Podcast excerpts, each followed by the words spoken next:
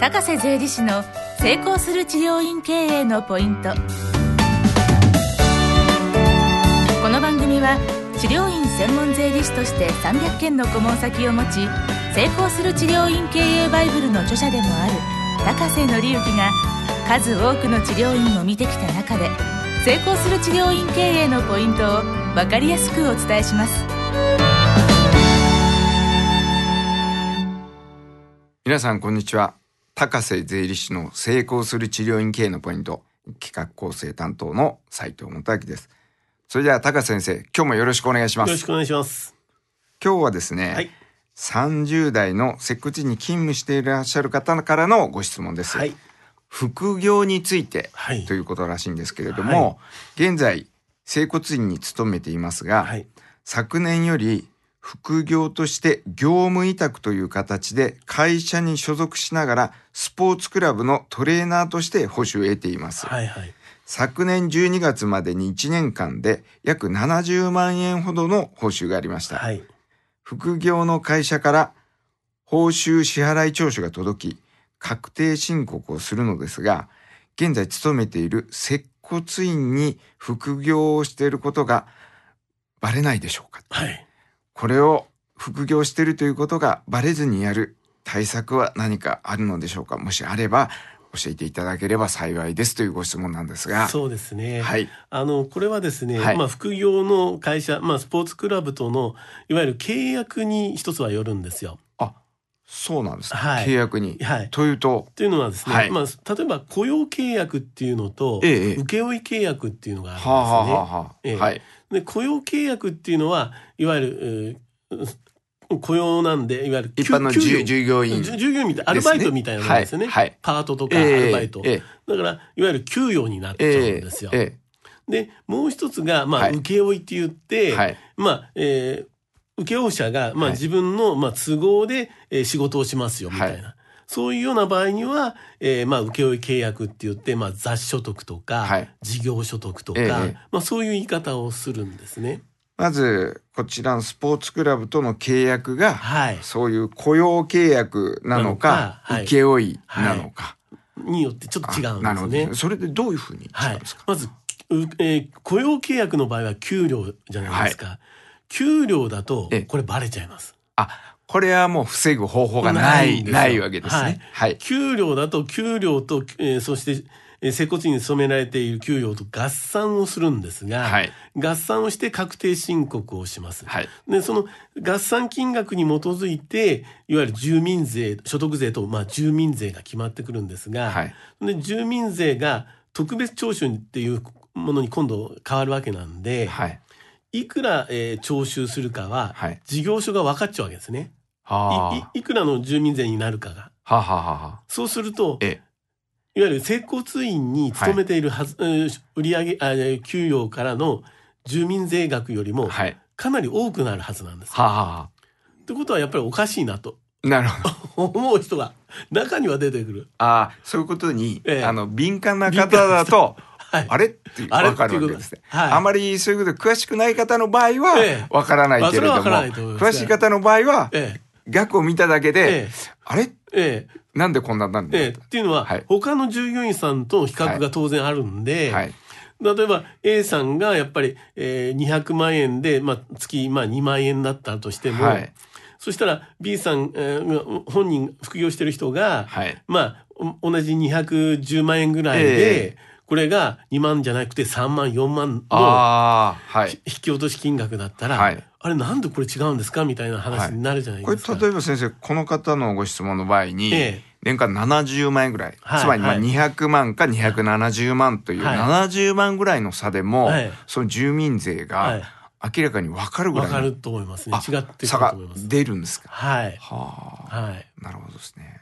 住民税っていうのは大体まあ10%と決まってるんで、70万だと7万。まあ、えーまあ、給与所得っていうのはあるんですが、ええまあ、大体まあそういうふうに考えていただいてもいいと思いますね。はあ、ええまあそうすると月々、まあ例えば5、6千円ぐらいになっ。そうですね。あ、なるほど。そうすると仮にまあ2万円だとすると、2万円と2万5千円で、え同じ給与のスタッフがいると分かりやすいですえ。ね。まあそうですね。逆に比べやすくなっちゃいますよね。ああ。でも同じぐらいの方がいらっしゃらなければちょっと分かりづらいかまあもわからない。そうそういうことはあるかもしれないですね。なるほどですね。はい。でもう一つの先生業務請負、はい。え業務委託請負契約の場合だったらどうなるんでしょうか、請負契約の場合には、はい。いわゆる雑所得、このは70万程度ですから雑所得っていう形になると思うんですが、はい。雑所得でいわゆる、えー確定申告するんですね。はい。そうすると、えー今度は雑所得で確定申告をするに際して、いわゆるあの普通徴収っていうことを選ぶことができるんですよ。あの雑所得分についてだけ。はあはあはあはああの普通徴収っていうのは先週ありましたように、まあ自己申告そうなんです。自分でええ手続きをする場合、個人で手続きをする場合が普通徴収。そうなんです。はい。ですから、えーほ本業の接骨院からもらっている、えー給料ははい特別徴収で、はいえー事業者さんが納める。はい。そして雑所得スポーツクラブからの収入は雑所得として、えー区役所から、えー納付書が来ますんで、はい本人が納めると。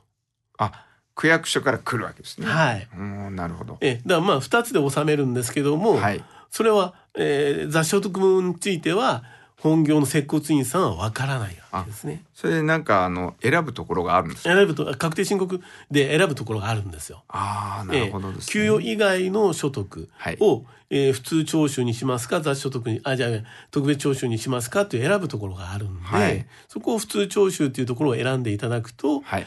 えー給与以外の所得についての住民税が、えーいわゆる、えー普通徴収に変更することが可能ですよということですね。なるほど。で、その場合はわからないわ。からないと。そうすると、この方がですね、えまあ、ちょっと遅いかもわからないんですけれども、はいもし可能であれば、ええあの、まずお勤めの、はいその副業先のはいスポーツクラブさんに、ええそう言って確認雇用契約がそどっちなのか。。はい。で、まあ、お仕事の内容は同じだとしても、ええもし可能なんであれば、はい。雇用契約から、ええ雇用契約であったとするならば、えそれを請負契約に。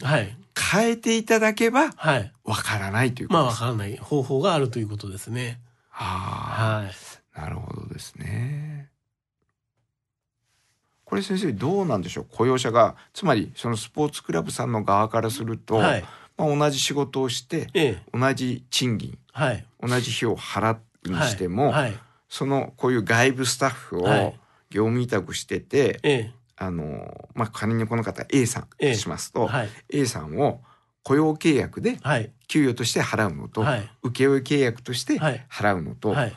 企業側からするとどうなんでしょうか？あの、請負契約の方がいいと思いますね。企業側からしても。企業側からしてあそれも。なぜですか、まあ一つはええ。消費税の関係で、い、はい。わゆる請負契約であれば、それは、はい。い、わゆる課,、えー課税消費税として、はい。あの仕入れ控除の対象になるんですね。つまはい。りその部分ははい。消費税が、納める消費税が少なくなるんですね。はあ。従業員の給料についてははい。消費税課税されませんので、はいえーあの全然あの消費税の影響がないんですよ。ええでも請負の場合外注費に支払うものには消費税が、えーいわゆる加えられてあるので、その部分を引くことができるんで消費税の計算の上で。はそれでまあこれ、えーそれは、えー外注の方がいいっていうのが消費税の観点から一点とあはあ。はもう一つは福利厚生なんですね。ああ福利厚生。ええ。はい。つまり従業員さんじゃないですか。ええええ。えーそうなりますと、そええ。の従業員に対してええ、福利厚生を、あの、かけなきゃいけない場合もあるわけですよ。うん福利厚生費がかかる。そうですね。はい。まあ、例えばもしかしたら、社会保険に該当するかもしれないし、はあはあはあ。労災に該当するかもしれない。はあはあまたは、例えば従業員ですから、皆さんが旅行に行くんだったら、それの対象になる人になってしまうかもしれないわけですよね。そういう意味では、やはり、えー従業員っていううんスタンスだと、結構会社にとっては負担が大きいんですね。給与以外のはい。コストはい。がかかる可能性があるということですね。はい。それでまあ、雇用ですから責任がやっぱり会社にあるんで、うんその人を雇用しているわけですから、まあ、その人にまあ、ね、えー、何かあった時にはやっぱり何何らかのこう、えー会社上の責任っていうのは当然出てくる。なるほどなるほど。まあ今のでよくわかりました。例えばもう社員になっ社員っていうか雇用してるわけですから、従業員なわけですから、はい。まあ、あの、解雇とかよりもなかなか簡単ではないですし、す。ところが業務委託の請負の場合ですとええ、その業務が、うん。まあ、プロジェクトが終了しましたんで、ええ。ありがとうございましたって、ええ。こう業者との取引、個人ではあるけれども、はい。もう会社との取引みたいになるわけですね。はい。だから来月からもう来なくていいですよっていうこれでもう今月でありがとうございます。お世話になりました。はで、い。何も問題ないけれども、はい。これが雇用契約でスタッフになってる場合には、、はいよいよその辺もこう難しくなって簡単じゃないわけですよね。なるほど。はい。では、まあ、会社側からしてもメリットがあるので、ええ。まあそうすると請負でっていうことが多いかもわかんないですけども、まあ念のために確認していただいて、はい万一雇用契約であったら、はい。いや、あの、請負に変えてくださいと。はいその方がはい私もいいですし、ええ。あの、御社にとっても、はいそちらにとってもメリットがあるっていうことですよっていうことを言っていただいた方がいいですね。そうですね。はい。なるほどですね。あ、なかなか副業の問題も深いですね。こそうですね。私もまあ勉強になりました。ありがとうございます。ええはい。では、もし、あのこれ以外にもですね、ええはい。副業を何か今、会社とかに、接骨院とか会社にお勤めをしながら、はい副業をしてらっしゃる方がいらっしゃれば、はい。そこが、まあ、会社であればですね、はい。雇用契約なのか請負契約なのかっていうのを最初に確認することが大事だと。そうですね。で、雇用はい契約の場合は請負契約にしていただいて、確定申告の際に一般徴収はい。を選んでいただくえ選ぶと、はい。これは自分でやるので、はい。バレませんよというこそうとでね。ですすね。はい。わかりました。はいそれでは高瀬先生、今日もありがとうございましたありがとうご。ざいました。リスナーの皆様から高瀬税理士への質問を募集しております。接骨院経営と検索していただき広告を除いた一番上に税理士法人フォルテシアのホームページが出てくると思います。そのページの下の方にある問い合わせフォームからご質問をお送りください。この番組は提供税理士法人フォルテシア。